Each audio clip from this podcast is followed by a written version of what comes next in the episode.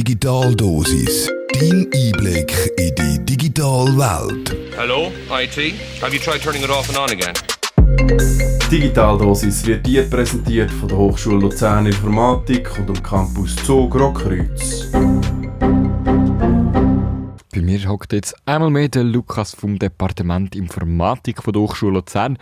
Lukas, über was reden wir denn eigentlich heute in der Digitaldosis? Über Gesichtserkennung und über künstliche Intelligenz. Okay, in dem Fall etwas, was die meisten kennen. Ich lade das Foto auf Facebook an und es werden automatisch all meine Kolleginnen und Kollegen auf dem Foto markiert. Ich finde das persönlich noch etwas praktisch. Meinst du die Gesichtserkennung? Ja, genau die. Aber um das Thema wirklich zu verstehen, möchte ich dir zuerst die Geschichte von Robin Williams erzählen. Also Geschichte vom Schauspieler, der ist doch gestorben, oder? Nein, nein. Der Robin Williams ist ein ganz normaler Typ. Er lebt in der Stadt Detroit, hat eine Frau, zwei kleine Töchter und einen 0815 Bürojob. Eines Tages, anfangs des Jahr, es ist noch Winter und die Corona-Pandemie noch weit weg, da fährt er wie jeden Abend vom Büro heim zu seiner Familie.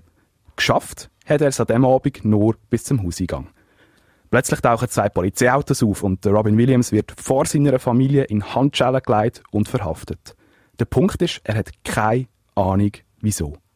Nachdem er eine Zeit lang in einer Zelle geschmoren hat, wird er von zwei Detectives wie im Fernsehen verhört. Erst im Verlauf von dem Verhör wird ihm klar, um was es überhaupt geht. Ein Luxusuhrenladen ist überfallen worden und der Hauptverdächtige in dem Fall ist er. Um das zu beweisen, leitet der eine Polizist das Bild von einer Überwachungskamera an. Dort drauf ist der Täter. Und der Williams schaut das Bild an, hebt es neben sich, schaut zu den Polizisten und sagt, sorry, aber das bin ich dich. Nach ganzen 30 Stunden kommt er wieder frei. Und die Begründung der Polizei für den ganzen Vorfall, der Computer, der hat sich wohl geirrt. Der Computer irrt sich, was ist denn genau schiefgelaufen? Eben genau die Gesichtserkennung. Man hat das Bild durch eine Software durchgelassen und rausgekommen ist eine komplett falsche Person.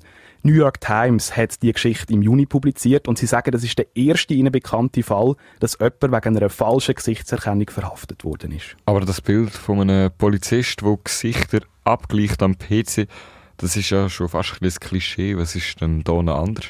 Was sich drastisch verändert hat, ist die Technik hinter dem Ganzen. Neu gibt es künstliche Intelligenzen, also AI, wo menschliche Gesichter sehr viel genauer und schneller kann vergleichen als wir. Ein Klick und der durchsucht dir Hunderttausende von Bildern in nur ein paar wenigen Minuten. Nicht nur von Polizeidatenbanken, sondern auch von Facebook, Instagram und allem, was man online nur so finden kann. Dieser Technologie wird, eben weil sie so viel besser ist als wir Menschen, auch viel mehr vertraut als früher. Wie es die Geschichte vorhin gezeigt hat, ist es wohl nicht immer so gerechtfertigt. Das ist es überhaupt nicht, nein. Es hat mittlerweile schon ein paar Studien zu der Zuverlässigkeit von so Software gegeben. Das Massachusetts Institute of Technology zum Beispiel sagt, dass sie in manchen Szenarien Fehlerraten von 0,8 bis zu 34 Prozent gemessen haben. Eine andere Studie hat zudem ergeben, dass ein Großteil von diesen künstlichen Intelligenzen diskriminierend gegenüber Afroamerikanern, Asiaten und generell Frauen ist. Die Fehlerquote bei dunkelhäutigen Frauen zum Beispiel sind mehr als 100 Mal grösser als bei weißen Männern. Es dürfte dich darum auch nicht überraschen, wenn ich sage, dass der Robin Williams übrigens dunkelhäutig ist. Also unter dem Strich ist AI-Gesichtserkennung eigentlich alles andere als zuverlässig. Wo wird die denn überall eingesetzt? in fast jedem Land auf dieser Welt. Es wird entweder schon benutzt oder zumindest schon ausprobiert. Vorreiter dabei sind die USA, Russland, Brasilien, Großbritannien und natürlich China. Wenn du schon mal in den USA in einem Flughafengebäude gestanden bist, dann bist auch du schon von einer AI erfasst worden. Deutschland hat angefangen, das Jahr genau das Gleiche an grossen Bahnhöfen auszuprobieren und Türkei hat sogar Drohnen gekauft, damit sie flexibler in deren Überwachung sind. Auch in London ist das alles schon Alltag. Mehr als eine halbe Million Kameras sind in dieser Stadt montiert. Das ist mehr als der ganze Kanton Luzern Einwohner hat. Es herrscht also ein regelrechter Boom. Warum wird denn Gesichtserkennung immer häufiger so grossflächig eingesetzt? Es geht fast ausschließlich um Sicherheit. Wenn du einen Verdächtigen willst finden, musst du normalerweise Personen kontrollieren und auf Hinweise von der Bevölkerung hoffen. Hast du aber ein AI, musst du nur ein Bild von dieser gesuchten Person ins System laden und sobald die das nächste Mal irgendeiner einer Kamera vorbeiläuft, ist es schon vorbei. Oder andersrum, du hast einen Verdächtigen und das System liefert dir innerhalb Sekunden den zugehörigen Namen. Das ist natürlich ganz klar ein guter Zweck. Der Londoner Bürgermeister hat genau darum festgehalten, dass neue Technologien eine wichtige Rolle spielen, um London auch in Zukunft sicher zu halten. So wird eigentlich fast überall argumentiert, wo die Software im Betrieb ist. Es geht aber nicht mal immer nur um Verbrecherjagd. Indien hat beispielsweise angefangen, vermisste Kinder mit der Hilfe von so Systemen zu finden. Fast 3000 Kinder haben sie so schon wieder können ihren Familie zurückgeben. Es gibt also durchaus positive Beispiele von Gesichtserkennung im öffentlichen Raum, aber wo überwacht wird, gibt es auch immer Kritik. Wo sind die denn das Problem? Flächendeckende Gesichtserkennung ist einer der grössten Einschnitte in unsere Privatsphäre, die es je gegeben hat. Aber ich habe ja nichts zu verbergen. Wo ist denn das Problem? Zwei Punkte dazu. Erstens, wenn du nichts zu verbergen hast, warum wirst du denn den ganzen Tag überwacht? Das Recht auf Privatsphäre ist besonders in der westlichen Welt immer ganz gross geschrieben gewesen. Wo in den 80er Jahren herausgekommen ist, dass die Schweizer Regierung Informationen über verdächtige Bürger sammelt, ist das noch ein gigantischer Skandal gewesen damals. Und zweitens, bist du sicher, dass du nichts zu verbergen hast? Digitale Überwachung kommt einem schnell harmlos vor, weil man sie nicht sieht und nicht spürt. Darum machen wir jetzt mal Folgendes. Stell dir vor, anstatt ein AI überwacht dich ein richtiger Mensch. Du kommst am Morgen also aus dem Haus raus und dort wartet ein shady Typ in einem schwarzen Mantel auf dich.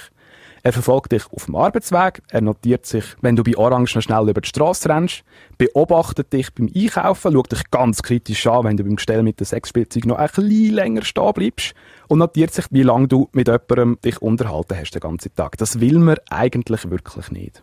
Schon ein bisschen unheimlich. Gleich haben wir jetzt festgestellt, dass wir als Bürgerin ja nichts vor dem Ganzen merkt und eigentlich ein höheres Ziel verfolgt wird. Man könnte das unter den Umständen einfach akzeptieren. Ja, eigentlich könnte man das ja. Sicherheit und Privatsphäre sind zwei genau gegensätzliche Ziele. Darum ist die Diskussion wichtig, wie viel Privatsphäre man zugunsten von der Sicherheit aufgeben möchte. Es ist allgemein bekannt, dass in China jeder Bürger auf die Art und Weise überwacht wird.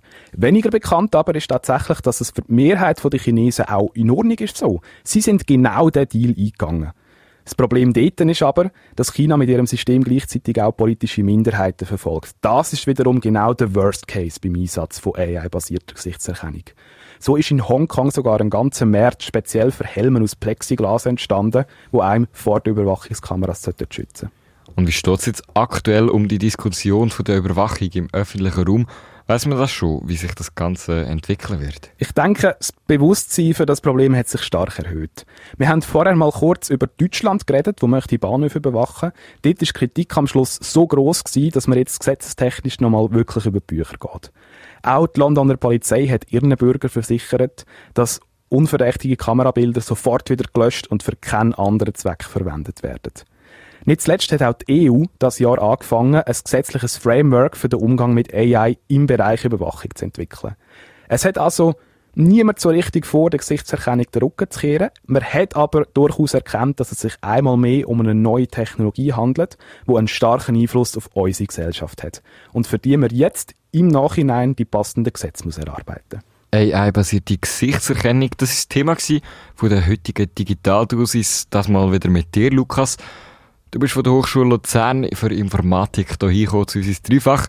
Danke dir vielmals für den Einblick und alles nochmal zum Nachlesen und Nachlesen findest du auf dreifach.ch. Dein Einblick in die digitale Welt. Digitaldosis ist dir präsentiert worden von der Hochschule Luzern Informatik und dem Campus Zug Rockkreuz.